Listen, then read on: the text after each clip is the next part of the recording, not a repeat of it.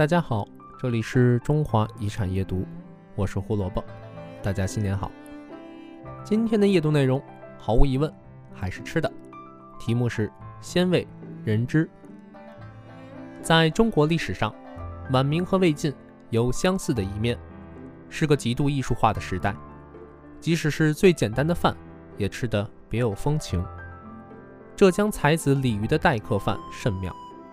他会让侍女去园中收集花露一盏，待到饭熟，把花露浇在饭上，细细拌匀，稍焖一下，然后入碗。据李渔自己说，客人们吃了他家的饭都赞不绝口，连问是什么异种。这个原本打死也不肯说的秘方，在李渔六十岁出头之际，被他写在《闲情偶记》一书中。除此之外，他还用了整整一章。大谈他的烹调心经，在花甲之年来写一本关于闲情的书。李渔是有苦衷的，生于明清鼎革之际，饱经科举失意、家国丧乱的苦难，又不愿在清朝为官。李渔那读书人最冠冕堂皇的一条路被堵死了，于是灵机一动，干起了卖文为生的营生。并凭天纵之才，成为当时最受欢迎的畅销书作家、书店老板、戏曲家帮帮主。这样的生活自然不入清高士君子之眼，却让李渔走遍天下，玩遍天下，吃遍天下，铸就了明清之际的一位绝世吃货。对于这位真诚膜拜生活的才子来说，吃喝玩乐并不是丧志，而是志本身。鲤鱼有位朋友程木倩，善作笋。鲤鱼专门作诗《食笋歌》，又赠程子木倩送给他。大才子眼中的这道美食，其实就是白水煮竹笋。先别忙着失望，因为笋可不是一般的笋，必须玄绝玄烹。不仅如此，还必须长在山林中最清幽洁净之处。为何？鲤鱼道：“论蔬食之美者。”曰清，曰洁，曰芳腐，曰松脆而已矣。不知其至美所在。能居肉食之上者，只在一字之鲜。世间百味杂陈，鲜却是鲤鱼最爱，是其对食物评判的最高标准。在他万余字的引传部中，鲜字就多达三十六处。即使是自家菜谱里刚刚拔出的笋，也终究染上了城市的浊气。鲤鱼是看不上的。白水煮山中之笋，才能保持住金贵的鲜。鲤鱼认为，即使是用香油这种最普通的调料，也会沉味多鲜。用白水煮熟之后，略加酱油即可。凡是焯笋之汤，鲤鱼通通留着。每做一转，必以获之。笋汤遂成为万能调料。鲤鱼很少透露具体的食谱。不过，对于孜孜追求的自然之美、至鲜之味，却还是给出了一个妙方：四美羹。将鹿之蕈、水之醇和在一起做成羹，再配以蟹之黄、鱼之泪几种至极之鲜加在一起，就成了人间绝品。鲤鱼的菜谱看似简单，做起来却需要十足的耐心。比如说面，俗话说“南米北面”。南方人鲤鱼却两样都爱。不过，作为南方人中的才子，鲤鱼既不愿像北方人那样简单的吃面，也不喜欢普通南方人的吃法。为此，鲤鱼特别推出两个原创秘方：五香面和八珍面。前者是自己吃，后者则用来待客。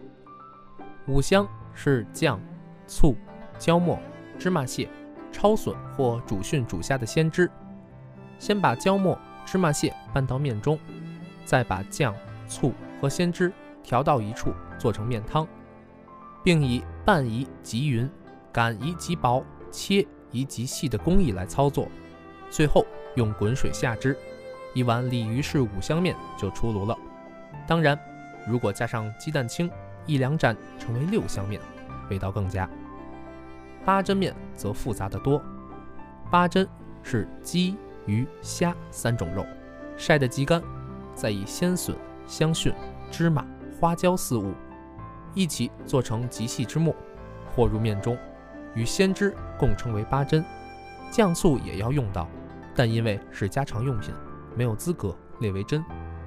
仅是这样仍不够，还必须注意，鸡肉、鱼肉一定要非常精瘦，有一点肥腻都不行，因为沾了油，面就散了，擀不成片，切不成丝。